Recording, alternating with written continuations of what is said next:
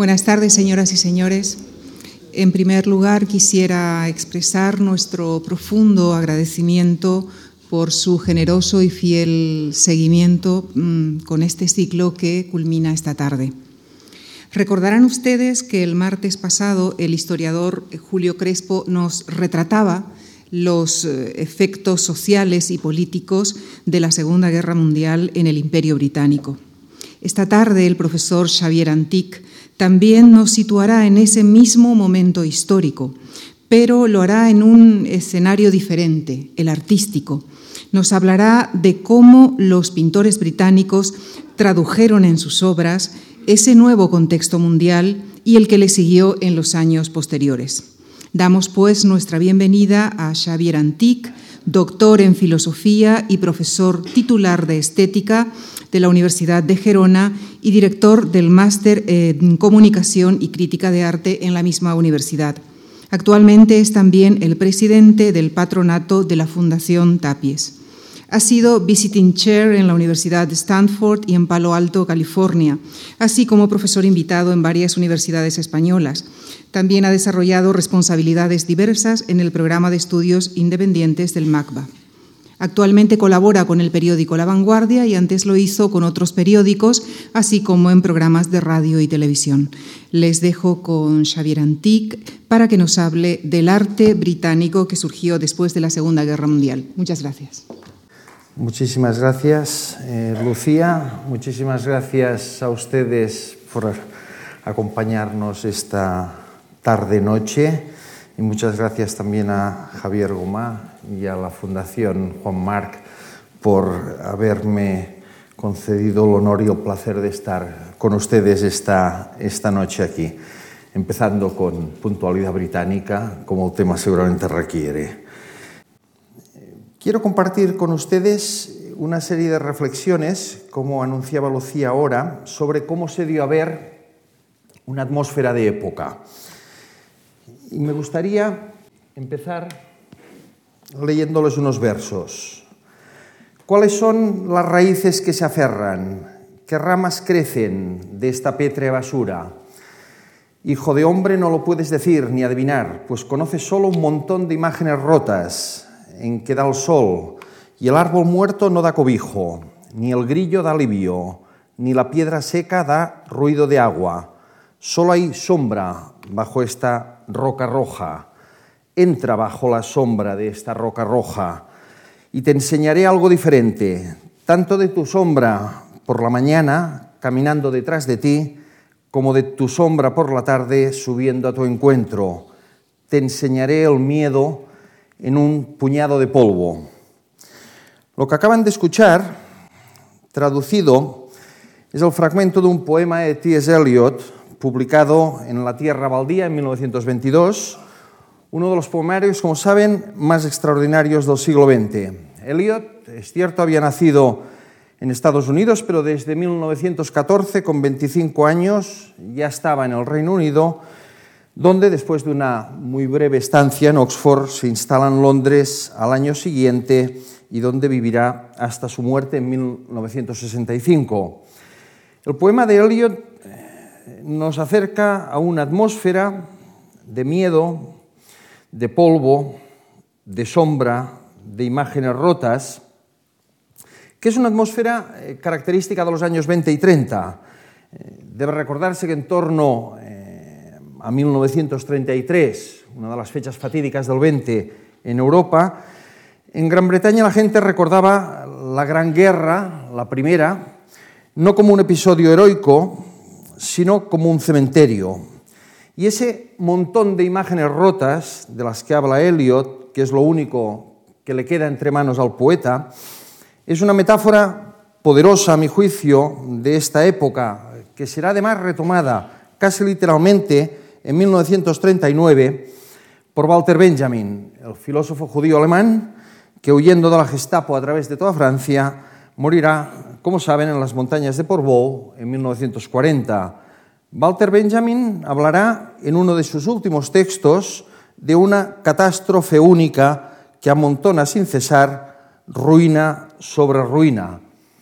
Europa, después de la Gran Guerra, la primera, es, como saben, un mundo desquiciado, abrumado por el horror vivido y por una brutalidad bélica desconocida hasta entonces, y esta atmósfera marcará a toda una generación. Este es el mal aliento de una época, por decirlo con palabras de John Ashbery. Y es que la guerra eh, no lo es todo. Cuando llegue, en 1939, al final de estas dos décadas inciertas, vendrá a instalarse en esta atmósfera que ya entonces está completamente podrida. Y es que algo muy radical, y luego además sabremos que muy trascendente, se estaba larvando muy lentamente durante estos años. Y los versos de Eliot que hemos leído sin duda serán, además de todo, premonitorios. El propio Eliot, cuando 20 años después escriba un verso terrible, en mi comienzo está mi fin, tal vez está reconociendo eso que solo retrospectivamente puede comprenderse. Ahí está ya, en estado germinal, lo que va a conducir al cataclismo a toda una generación. Aparte de otras cosas, una cierta idea de Europa va a acabarse eh, con todo ello. Hablando de su experiencia personal de estos años 30, el historiador, también nacionalizado británico, Eric Hobsbawm, escribirá siete décadas después en su autobiografía, No soy capaz de recrear la persona que fui, el paisaje de aquellos días permanece sepultado bajo los escombros de la historia universal. Hobsbawm tenía 22 años al empezar la guerra y ya estaba en Londres. Había nacido, como recordarán, en Alejandría y había pasado su infancia en Viena y en Berlín, pero se trasladó con su familia a Inglaterra en 1933, de nuevo la fecha fatídica, año del ascenso de Hitler a la Cancillería del Reich. También estaban en Londres entonces, cuando fuera a empezar la guerra, algunos de los artistas que nos van a acompañar hoy. Por supuesto, Francis Bacon, el mayor de todos ellos, con 30 años al principio de la guerra, antes de la fotografía que están viendo, evidentemente. Instalado desde que tenía 20 años en Londres, huyendo de la violencia y de la incomprensión de Irlanda, pronto haría en Londres eh, su primera exposición individual. Era 1934. Una exposición de muy pequeño formato, con 13 obras, eh, la mitad pinturas y la otra mitad guays y dibujos. Allí expuso esta composición y, sobre todo, tres crucifixiones, una de las cuales me gustaría que vieran. Son las primeras de un tema recurrente a lo largo de los años. Bacon repitió a menudo que consideraba el tema de la crucifixión como una especie de autorretrato. Tampoco es que diera muchos más detalles sobre esto, pero no hay duda que su vida, debido en primer lugar a la tormentosa eh, relación con su padre, en segundo lugar a la experiencia directa de esa violencia durante la guerra de independencia irlandesa. Y en tercer lugar y no menor a su homosexualidad, en una época en la que el delito de sodomía estaba tipificado y castigado con cadena perpetua, proporcionará elementos suficientes para comprender, si era eso lo que insinuaba Bacon, que su existencia se asemejaba a una continua, reiterada e incesante crucifixión, como quien está destinado al sufrimiento y en cuanto artista, eh, como quien está destinado a dar expresión dramática a ese dolor. Me pregunto si pensaría además que con ello, aparte de esta experiencia estrictamente biográfica, no estaría rastreando también en su conciencia de la vida humana como una experiencia de sufrimiento, de violencia y de muerte. En cualquier caso, no hay duda de que buena parte de los artistas continentales eh, lo sintieron así y que hicieron de sus obras durante este periodo el testimonio de un insólito estupor, por utilizar eh, la expresión con la que lo piensa mi admirado Valeriano Bozal. El mal aliento de la época que llena de dolor y de violencia las telas de toda esta generación aunque eh, no se refieran directamente, explícitamente a los acontecimientos mm, y que sin embargo estos acontecimientos son en el fondo el suelo del que todas estas obras durante varias décadas se van a nutrir. La historiografía tradicional eh, interpretó el arte a partir de los años 30 y 40 en términos estilísticos, en términos formales, como si efectivamente se estuviera revolucionando un cierto tipo de lenguaje. Pero si le damos la vuelta al tapiz, por emplear una imagen muy poderosa de Dory Ashton, descubrimos por detrás, por debajo, una maraña de hilos que conectan el arte, por una parte, a la tragedia de los acontecimientos y por otra parte a todas las otras eh, manifestaciones culturales. De hecho, en este periodo de entreguerras, eh, durante el cual surgen el fascismo, el nazismo y el comunismo soviético, aparte también del expresionismo alemán, se anticipan la visión de los horrores de la Segunda Guerra Mundial, que todavía no han tenido lugar.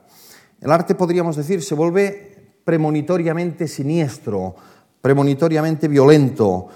Y los artistas son, en cierto modo, las víctimas proféticas que anuncian cataclismos que para nosotros ya ahora tienen nombres propios, Auschwitz, Hiroshima y, por supuesto, después el equilibrio del terror. La cultura occidental en estos años literalmente llega a ser una cultura de muerte, y el arte se ve arrastrado a todo esto por la tortura de los cuerpos a manos de estos regímenes siniestros y también por la tortura de la forma de los cuerpos, de todos los cuerpos, como refleja y tan a menudo el arte de esta época. Bacon, sin embargo, tras aquellas obras que veíamos, con la excepción de esta rareza de 1936, abandonará completamente la pintura hasta 1944, y hacia el final de la guerra. Pero con estas pinturas todavía a la vista, eh, tal vez podamos ya adivinarlo, estaba muy bien preparado para un mundo que estaba a punto de entrar en un precipicio de violencia inimaginable hasta entonces. También estaba en la isla eh, Lucien Freud, con 17 años al inicio de la guerra. Antes de llegar al Reino Unido, Freud había vivido en Berlín, donde había nacido en 1922, y allí fue educado personalmente por su padre, arquitecto de profesión y además, y nada anecdóticamente, el hijo menor de los tres que tuvo eh, Sigmund Freud. Lucian recibía a menudo en Berlín, como sabemos, la visita de su abuelo, fundador del psicoanálisis, que le regalaba parece que es una de las pocas cosas bonitas que caracterizó su vida, libros maravillosos, Las mil y una noches, en la maravillosa versión ilustrada de Edmond Dulac, o grabados, entre muchísimos otros, de las estaciones de Bruegel, entre otras perlas eh, que sin duda forjaron la sensibilidad eh, estética de aquel jovencito berlinés. Con 11 años, sin embargo, de nuevo en el verano de 1933, Freud abandona Berlín con sus padres, no como refugiados, sino todavía como inmigrantes, gracias a lo cual vivieron con cierta soltura en diversas ciudades británicas. En 1939, al principio de la guerra, ya en Londres, Freud ingresa en la Central School of Arts con el objetivo decidido de formarse eh, como artista. Hay que decir que allí duraría poco y que pasaría a otra escuela de arte, la de Cedric Morris, en Dedham, donde, por cierto, saldría, digamos que más o menos por piernas, después de haberle pegado fuego a la escuela, sin querer, eso sí, después de haber estado fumando toda la noche en su estudio. Pronto, y no solo por estas razones, Freud sería una auténtica leyenda entre los compañeros eh, de su generación. También estaba entonces ahí Richard Hamilton, obviamente más jovencito que aquí, con 17 años en el 39.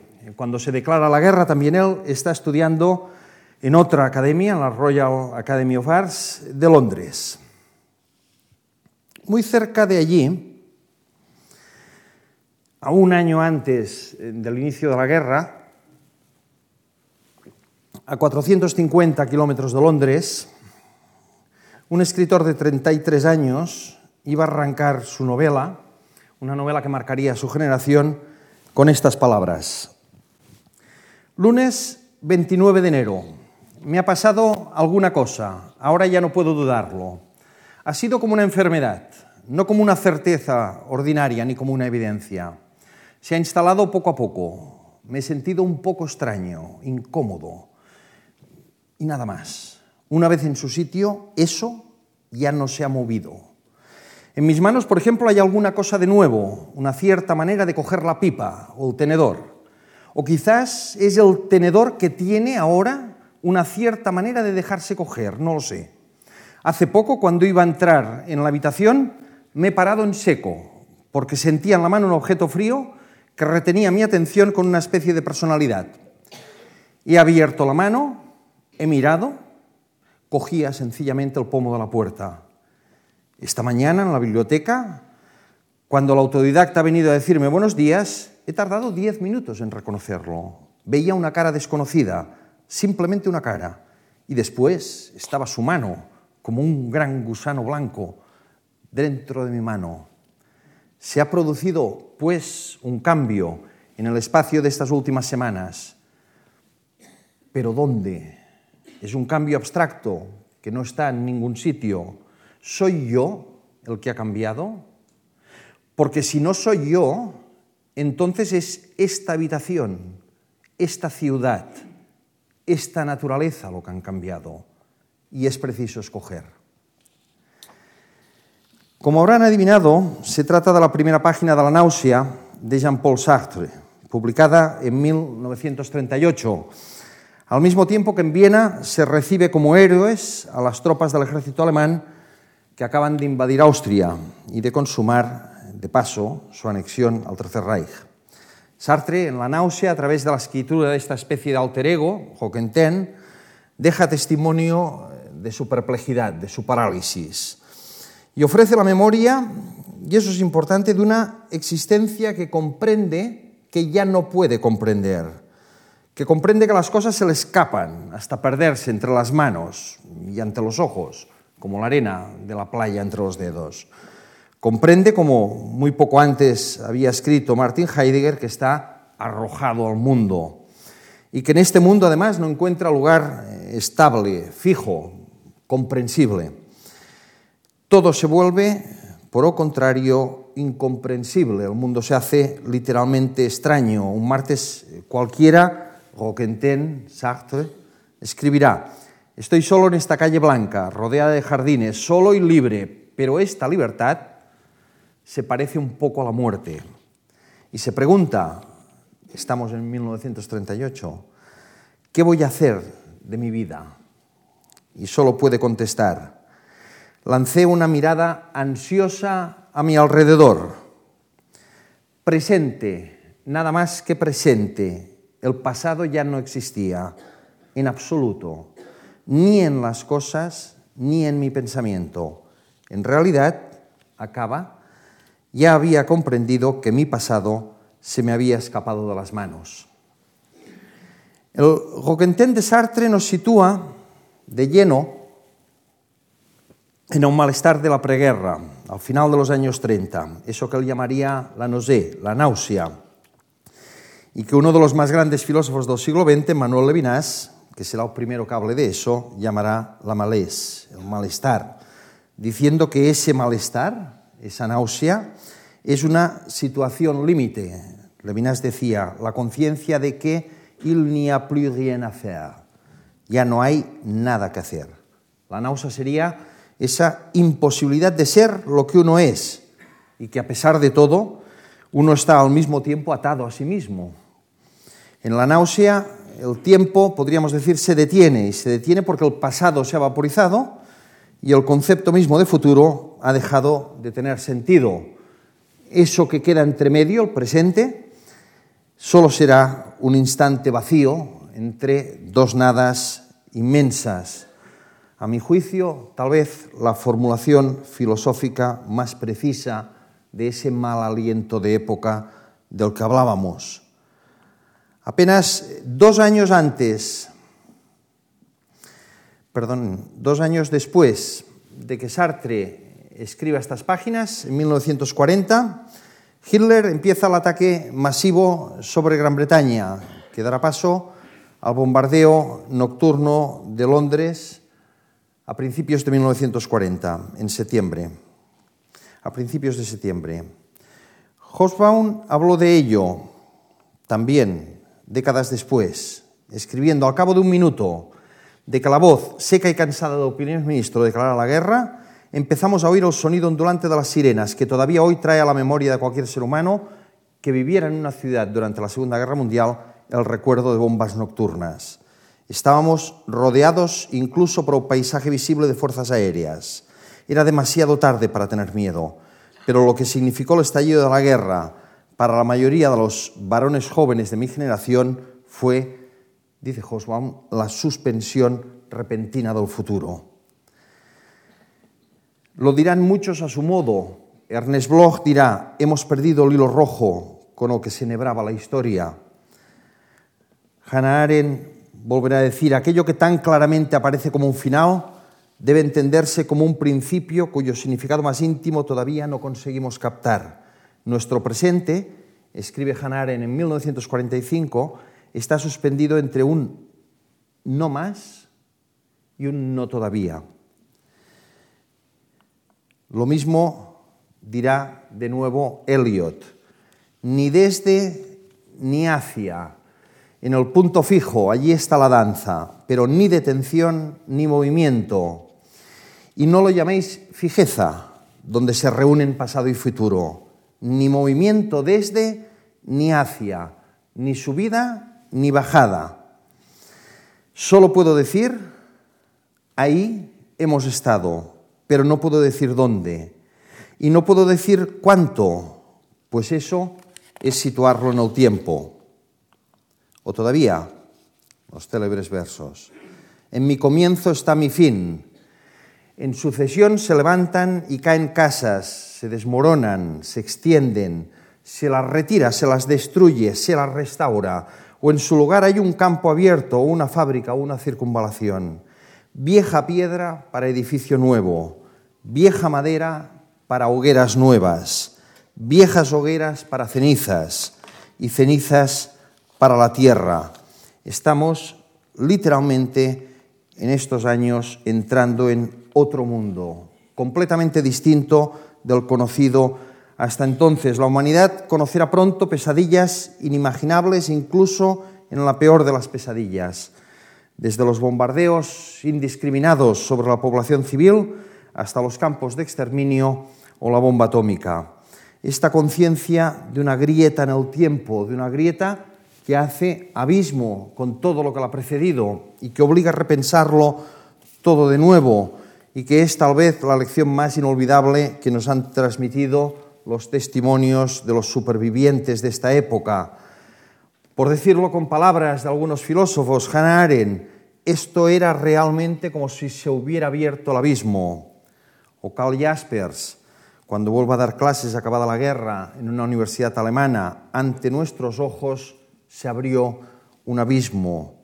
Olevinas, 1940, agujero en la historia. Todo se detuvo y todos ellos quedaron marcados para siempre. ¿Cómo reaccionó el arte? Eh, los artistas de la Europa continental se convirtieron en testimonios del horror del que habían sido testigos, directa o indirectamente. Y esa experiencia los conmocionó hasta el extremo de que ya nunca volvieron a verse como antes, como en este autorretrato estremecedor de Max Beckmann. Ni vieron las cosas como las habían mirado hasta entonces, como en la serie de Jean Frotrier, que inaugura con sus rehenes una nueva manera de representarnos. Volvían todos ellos, por decirlo con palabras de Deleuze, con cristales rotos clavados en los ojos. Cuando Sartre en la náusea dedique una página a escribir en torno a su reflejo en el espejo, acaba también anticipando un gesto que poco después repetirán todos los artistas. Dijo, no la entiendo nada esta cara. La de los otros tiene un sentido, la mía no. O dijo también, mi tía cuando era pequeño me decía, si te miras demasiado rato en el espejo, verás un mono. Seguramente, decía Sartre, me he mirado mucho tiempo, pero lo que veo está muy por debajo del mono, en los límites del mundo vegetal, al nivel de los pólipos. Podríamos hacer bromas sobre la fealdad de Sartre, de Sartre ¿eh? pero evidentemente es algo más de época que está ahí. O añadía, no queda nada de humano en eso que veo. O acababa, quizás es imposible entender la propia cara. Lucian Freud dejará el testimonio de su extrañeza, como tantos otros, pero él en sus primeras obras, algunas pintadas antes de cumplir los 20 años, desde su propio autorretrato hasta algunos de los primeros testimonios de un dolor conocido directamente o en algunas ocasiones indirectamente, pero mostrándolo de forma cruda y fría, por paradójico que pueda parecer. Obras que preceden a Lucian Freud que reconoceremos después, con un estilo ya forjado, y que aquí tienen toda la fuerza de lo tentativo, como si en cada obra se intentara describir casi toda esa potencia que acaba de ensombrecer el mundo.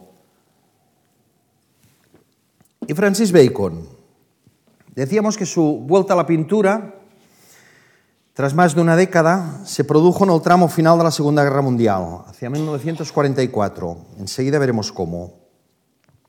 Y todo hace pensar que esos años eh, no fueron en balde. A pesar de no pintar, se produjo, a la vista de lo que haría después, o mucho después, una especie de gestación, otra larva. Él no participó directamente en la conflagración en primera línea del frente, como saben, debido a un asma crónica, por la que se le declaró además eh, no apto para el servicio. Eh, pero es indudable que Bacon eh, era muy sensible al sufrimiento que lo rodeaba y que vivió, este sí en primera persona, en Londres casas destrozadas por los bombardeos, con habitantes sepultados bajo los escombros, mutilados o heridos, y eso de lo que nunca dejó de hablar, o miedo, las alarmas antiaéreas, los refugios antibombardeos, la incertidumbre ante el futuro. Bacon se ofreció como voluntario para defensa civil y trabajó en una especie de servicio de precauciones contra ataques aéreos, ayudando a la defensa de Londres frente a los ataques de la aviación alemana. Conoció el ataque desde esa primera línea de frente en la que ya en la Segunda Guerra Mundial, después de la experiencia de la Guerra Civil, se convierte en las ciudades. Y desde ese puesto vivió escenas de muerte y de destrucción, que seguramente confirmaron, si no lo tenía confirmado todavía, su creencia en la inhumanidad del hombre con el hombre. A Bacon le pasó como Eric Hobsbawm, eh, que fue movilizado y destinado a un hospital militar, en el caso de Hobsbawm, en Gloucester. Allí, en su diario de guerra, Hobsbawm dijo, la sorpresa de ver a la gente con solo la mitad del rostro y a otros que habían sido rescatados de los tanques en llamas, ya pasa al cabo del tiempo. De vez en cuando todavía llega alguien cuya mutilación tiene un aspecto tal vez más repugnante y contenemos la respiración cuando nos dirigimos a Él, por miedo a que pueda leer en nuestras caras la repulsión que nos produce. Ante situaciones así, podemos reflexionar que probablemente fuera ese el aspecto de Marcias después de que Apolo lo despellejara y acabara con él. En esta atmósfera, en su estudio de Cromwell Place, Bacon pintó hacia el final de la guerra el tríptico titulado eh, Tres estudios de figuras junto a una crucifixión. Crucifixión de nuevo.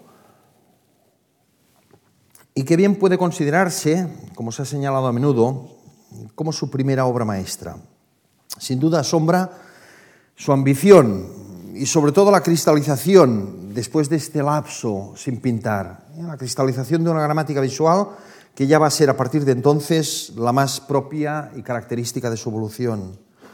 Vuelve el tema de la crucifixión, pero ahora en una especie de formato desplegado, digamos, en formato tríptico. Y vuelve el grito desgarrado de los monstruos con la boca abierta, la dentadura amenazadora en forma de alarido. ¿Cuál es su sentido? No podemos dejar de preguntarlo cada vez que vemos unas obras como estas. ¿De dónde surgen estas figuras bestialmente inhumanas? Aunque sea de forma ambigua, remiten sin duda a una expresión visual, si me lo dejan decir así, del sufrimiento, de un sufrimiento brutal y además de una violencia generalizada, que ni siquiera el tono anaranjado, tan característico a partir de ahora en Bacon, ni siquiera eso lo consigue mitigar.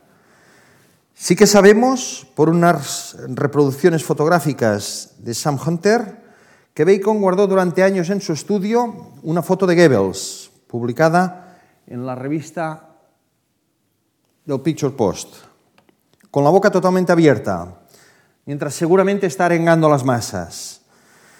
En todo caso, las fotografías siempre fueron para Bacon algo parecido a un detonador, como le confesó en una ocasión a Frank Maubert, diciéndole la foto me echa una mano, me sirve de apoyo, me recuerda y me provoca imágenes.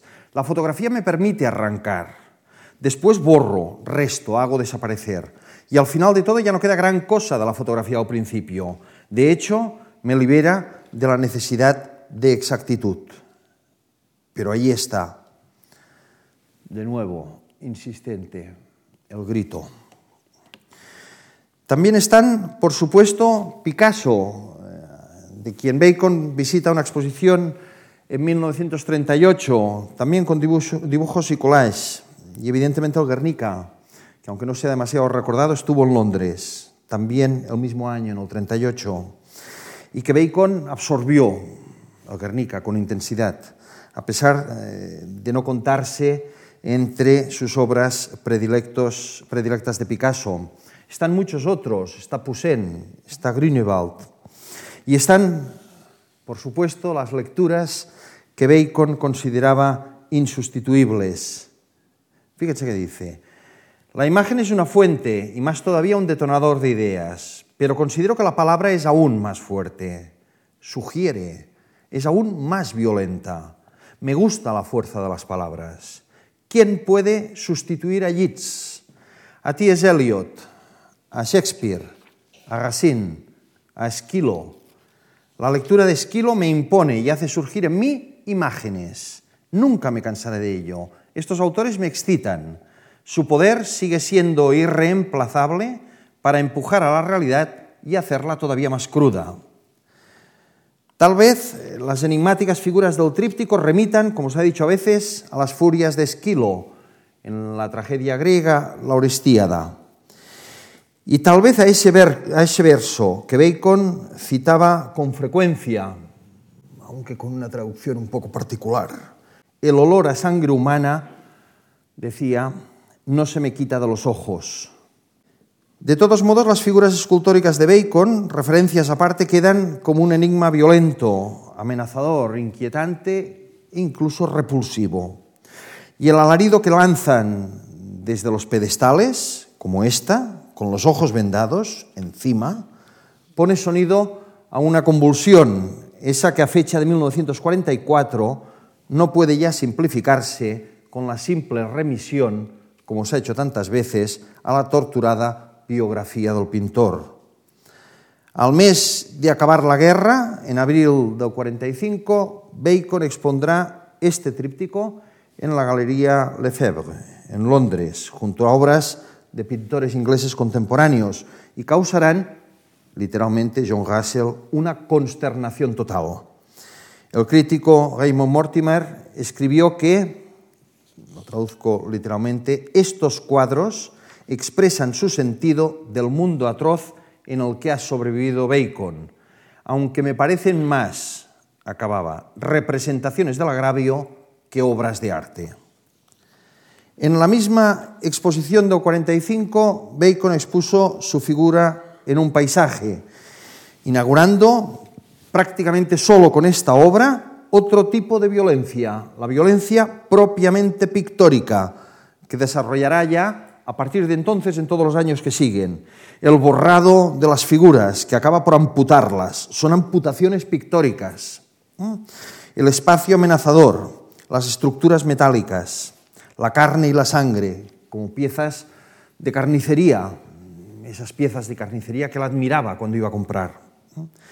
Extraña, sin embargo, que para un público acostumbrado a las atroces experiencias de la guerra, y eso no deja de constituir una paradoja, las pinturas de Bacon fueran casi inaceptables por el horror que representaban.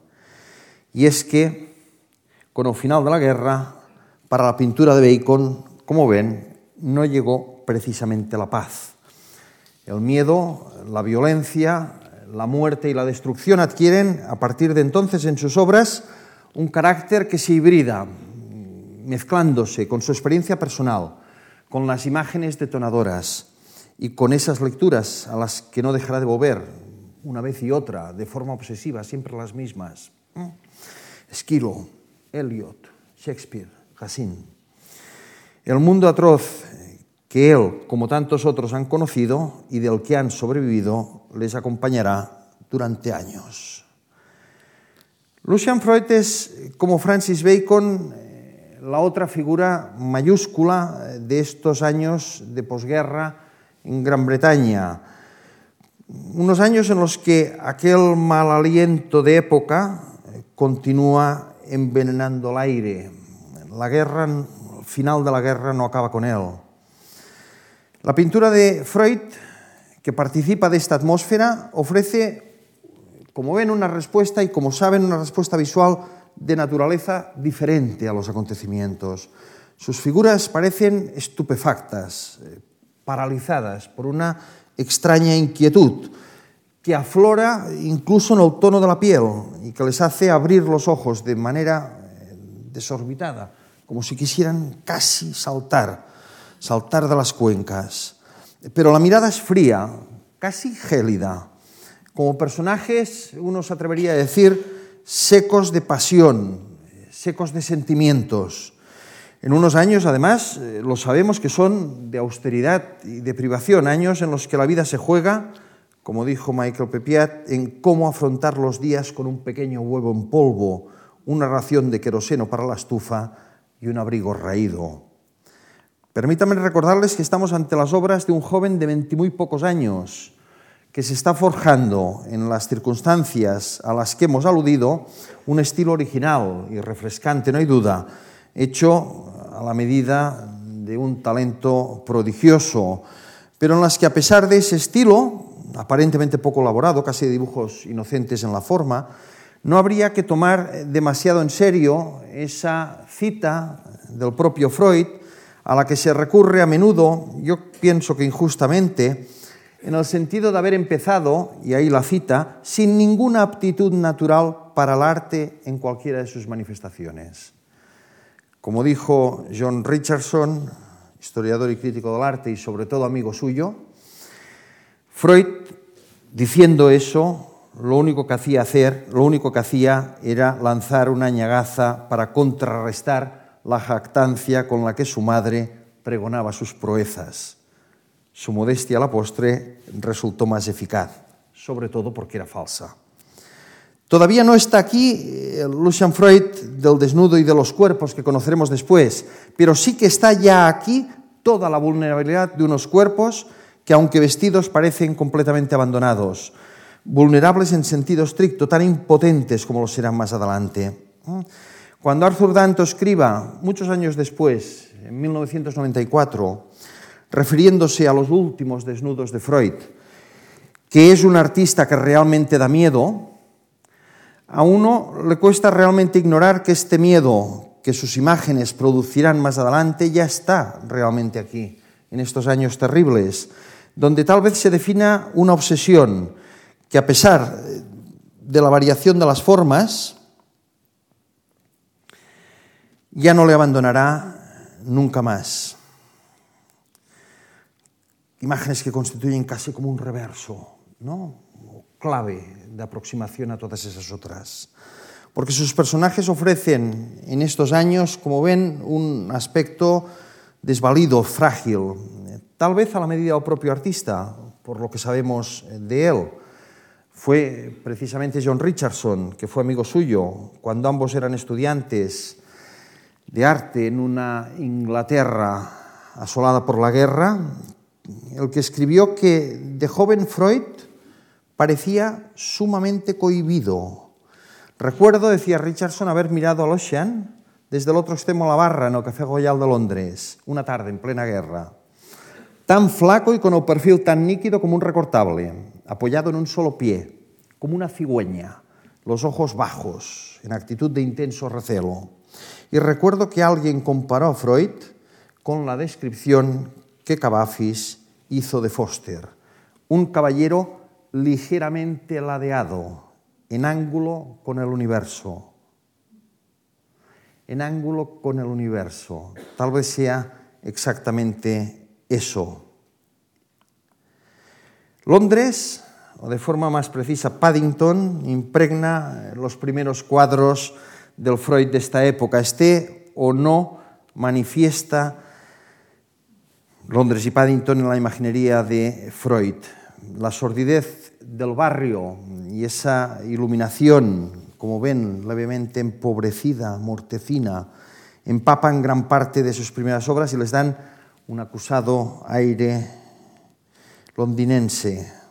El mal aliento de esta época, como ven, tiene muchos rostros.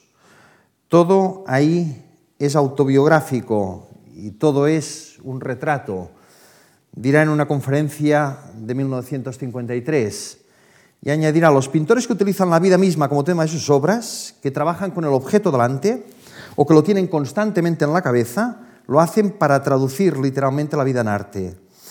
El pintor así hace que sean reales para los otros, acaba sus sentimientos más profundos sobre todo aquello que importa.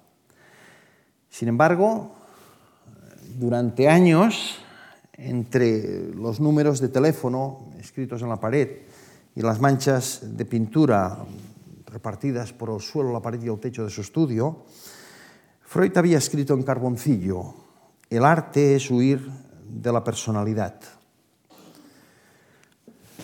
Todo autobiográfico, dijo, y sin embargo huir de la personalidad.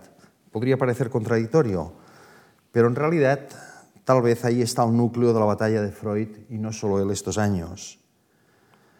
Habitación de hotel que se expuso en la Bienal de Venecia en el 54 mereció por parte de Red el calificativo de ingres del existencialismo, una forma de decir existencialismo pero frío, no francés. A partir de aquí, de alguna manera todo iba a cambiar Quizás por eso, eh, como confesó más tarde el propio Freud, esta fue la última tela que pintó sentado. Una vez me levanté, dijo, ya no volví a sentarme nunca más. Seguramente por eso lo que pintará después es tan distinto de esto. Y por eso tal vez quería que vieran otras dos obras de Freud, a las que además él tenía en muy alta estima y que podrían parecer un contrapunto extraño a lo que estamos planteando. Una es Membrillo sobre mesa azul, del 43-44, y la otra, de los mismos meses, La habitación del pintor. Tonos, como ven, más bien alegres. Uno diría que no del todo acordes, ¿no? Con esa atmósfera tenebrosa de estos años. Por otra parte, elementos mínimos, al estilo de una naturaleza muerta, desparramados por el espacio de la habitación, sin que haya demasiada relación, o ninguna, entre ellos, una heterogeneidad más manifiesta todavía por la presencia en los dos cuadros de la cabeza de una cebra.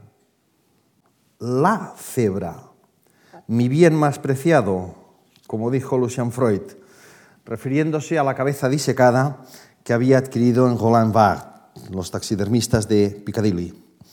Estos cuadros, a juicio de Lucian Freud, eran en cierto sentido decía él, un poco al estilo del carnaval del Arlequín, de Miró.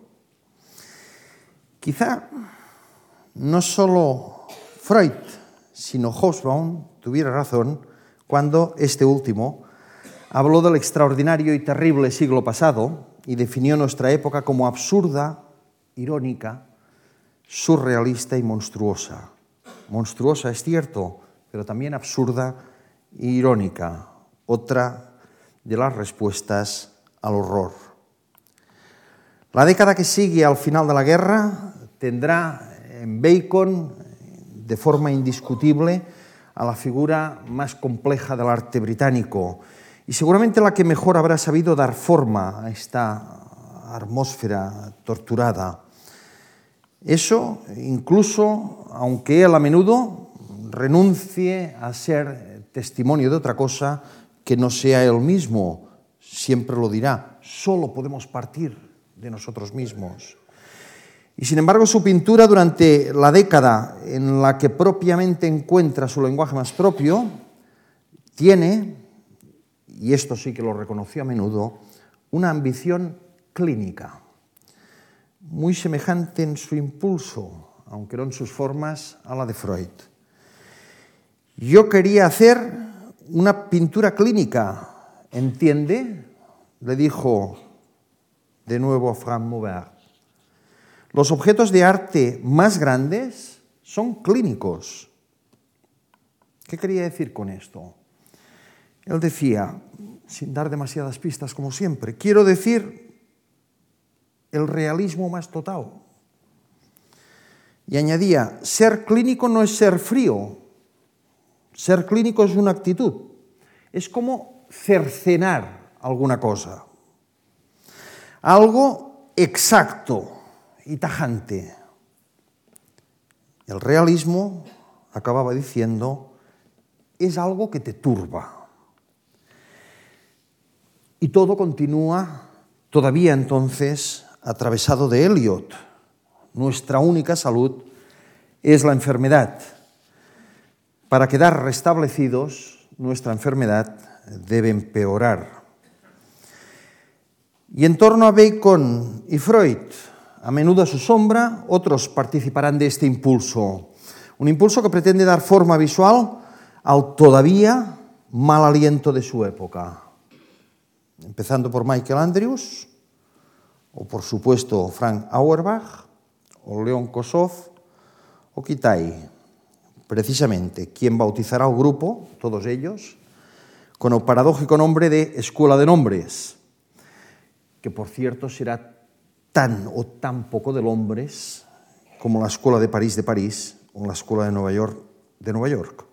Pero eso en el fondo importa poco porque vinieran de donde vinieran, es en suelo británico donde sobre todo desplegarán sus trayectorias. Ese va a ser el tono de la pintura que, al menos durante la primera década, seguirá al final de la guerra. Una década en la que la pintura no es una pintura de paz, sino una pintura diversa, cada una con su lenguaje propio, una pintura de pesadillas. El mal aliento de la época está todavía ahí, ahora casi como el estertor de un moribundo, como en Eliot. Oh tiniebla, tiniebla, tiniebla, todo es, todos entran a la tiniebla. Los vacíos, espacios interestelares, lo vacío en lo vacío. Y todos vamos con ellos al silencioso funeral, al funeral de nadie, pues no hay nadie que enterrar. Todo ello tendrá una inflexión poderosa en 1956, donde coincidirán varios factores que introducirán algo que es más que un matiz eh, esencial. En realidad, para Eric Hobsbawm, que hoy con Eliot nos ha servido de guía, lo que sucede en 1956 es capital. Escribiría décadas después. La historia de la isla durante el siglo XX se divide abruptamente en dos mitades. Para explicarlo con una sola frase, en el antes y el después de dos impactos simultáneos que supusieron Suez y el. Prácticamente toda generalización, añadía, acerca del país al que llegué en 1933 deja de poderse aplicar a partir de 1956. Con Suez, fundamentalmente, canal nacionalizado por Nasser, que dio lugar a la guerra del Sinaí y, como saben, a la primera huida o salida derrotada del ejército británico con el francés, manifestando un nuevo equilibrio en la zona. Gran Bretaña, dijo Hobsbawm, ya no era un gran imperio ni una potencia mundial. Y después del 56, después de lo de Suez, nadie creía que lo fuera. El cambio político-ideológico que siguió, acaba Hobsbawm, el factor nuevo que lo produjo fue el fin de los imperios, aunque en Gran Bretaña este hecho no se hiciera patente hasta los años 60. Ahí, justamente en 1956, se ubica Richard Hamilton. Otro ambiente, cambio de atmósfera, la del Independent Group. Más que movimiento artístico, en realidad un grupo variopinto de estudio que a principios de los años 50 eh, en Londres aglutina artistas, arquitectos críticos para investigar, en forma casi podríamos decir de debate, las relaciones entre arte, arquitectura y diseño modernos. De ahí formaron parte artistas de tanto talento como Hamilton o Paolozzi. En el 56, en Londres, se celebra la exposición This is Tomorrow, esto es mañana. Fue la culminación y la presentación en público con todas las galas de todo este trabajo de investigación, que además, aparte de otras cosas, supuso la primera gran hibridación de la alta cultura con la cultura popular y que constituyó precedente y o precursor más claro, más explícito, más contundente de lo que muy pronto se denominaría el pop art británico. La imagen emblemática de la muestra eh, es precisamente una obrita minúscula de Hamilton, la que ven, un collage de muy pequeñas dimensiones, un palmo 26 por 25, como ven, que además estaba diseñado no como objeto artístico, sino como cartel, ¿eh? que supone una parodia, diríamos, pop psicológica de la cultura de consumo de posguerra, elaborada a partir del recorte y la composición de los propios eslogans publicitarios y de fragmentos de imágenes. De nuevo, el montón de imágenes rotas de Eliot, pero con otro tono. Interior doméstico, como ven, dos figuras eh, contemporáneas, una con el chupachup, otra con el sombrero. A modo de pantalla y lámpara, chupachup, autochipop, que dará nombre, la mujer con un juego de espejos, replicada, casi podríamos decir, en la televisión y replicada en la figura con los aparatos de limpieza domésticos. Y de nuevo, como en aquel ya ahora lejano Lucian Freud de su estudio, artículos dispersos, lata de jamón, diario, el retrato patriarcal vigilante, magnetófono, mercancías, un delirante, como ven, cruce, nos atreveríamos a decir, de fetichismos, de fetichismo sexual, de fetichismo mercantil, de fetichismo tecnológico, temas que a partir de entonces serán, en cierto modo, característicos de Hamilton y del Independent Group. A partir de aquí las cosas irán deprisa.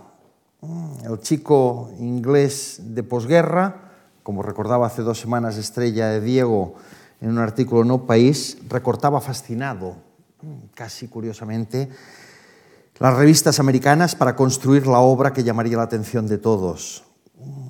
Después de aquella exposición empezarían a aparecer obras como estas, a través de las que comprendería como nadie la esencia del pop. Popular, barato, sexy, inteligente y un gran negocio.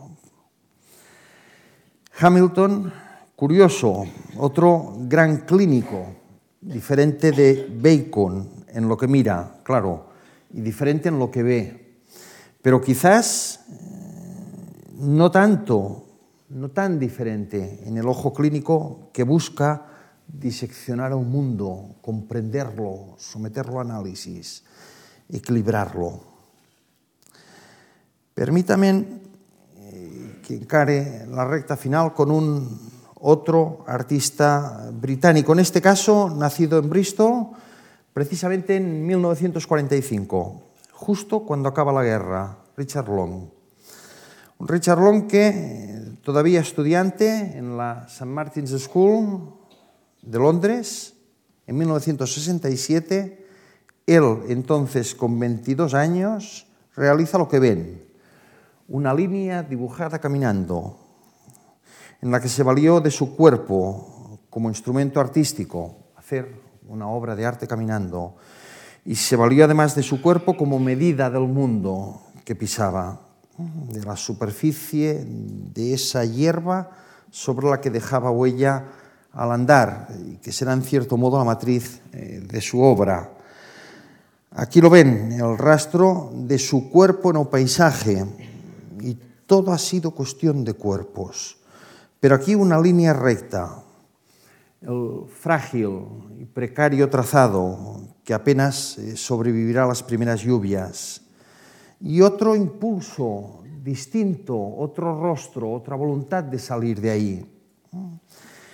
La salida a la naturaleza, tal vez para respirar, o tal vez para trazar en ella gestos de orden, marcas primordiales de naturaleza geométrica, restableciendo tal vez una nueva posibilidad, una nueva posibilidad de abrirse al mundo, ahora sin que esa apertura implique su destrucción, un gesto que define de otro modo esa época.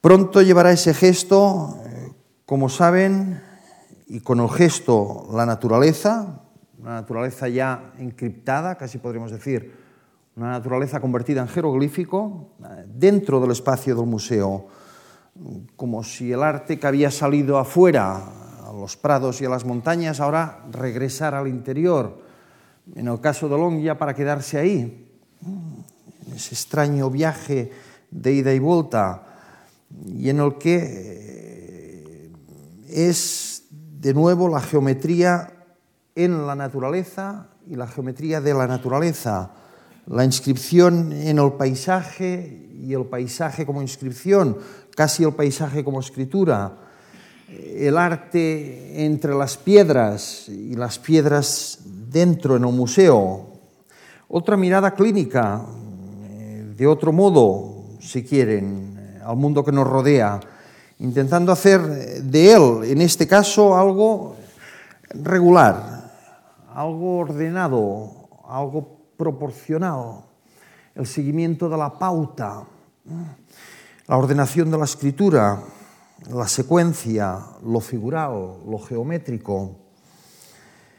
No está Long, tal vez, tan lejos de lo que hasta aquí hemos hablado, no tan lejos como aparentemente podría parecer.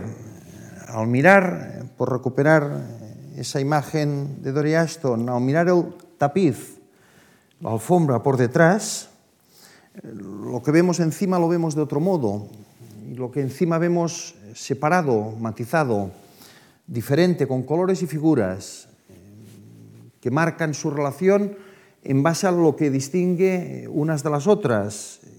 Por detrás, al mirarlo al revés, aparecen esos extraños hilos eh, que la fijación de décadas en las mutaciones de estilos, de movimientos, de tendencias, de escuelas, eh, nos impidieron ver. Y adivinamos, tras eh, la equívoca, pero inequívoca diversidad de lo que vemos, otras figuras en el reverso que quizá no aparecen al mirar de frente, formalmente atentos a la distinción, y quizá eso que aparezca en el reverso, en esos hilos marañados, sea esa mirada clínica, en el sentido que lo empleó Bacon, aunque ampliado, si me lo permiten. Una mirada clínica que me atrevería a decir es la gran aportación del arte británico de posguerra a nuestra época. Una aportación, si me lo permiten, que no está demasiado lejos de esa pulsión teórica que alimenta la filosofía analítica anglosajona, la otra gran aportación británica, pero está en el campo del pensamiento. En ambos casos, me atrevería a decir la misma ambición de lucidez, de arrojar luz sobre la confusión más caótica, la ambición de lucidez, la ambición de comprensión, la ambición de esclarecimiento del sentido, una ambición aquí estrictamente visual, utilizar las imágenes para arrojar luz, no solo para representar a un mundo, para arrojar luz sobre el caos del mundo, una ambición de lucidez que tal vez sea la mayor apuesta del arte británico de esta época para intentar salir a ese literalmente insoportable estupor. ¿No creen? Muchas gracias.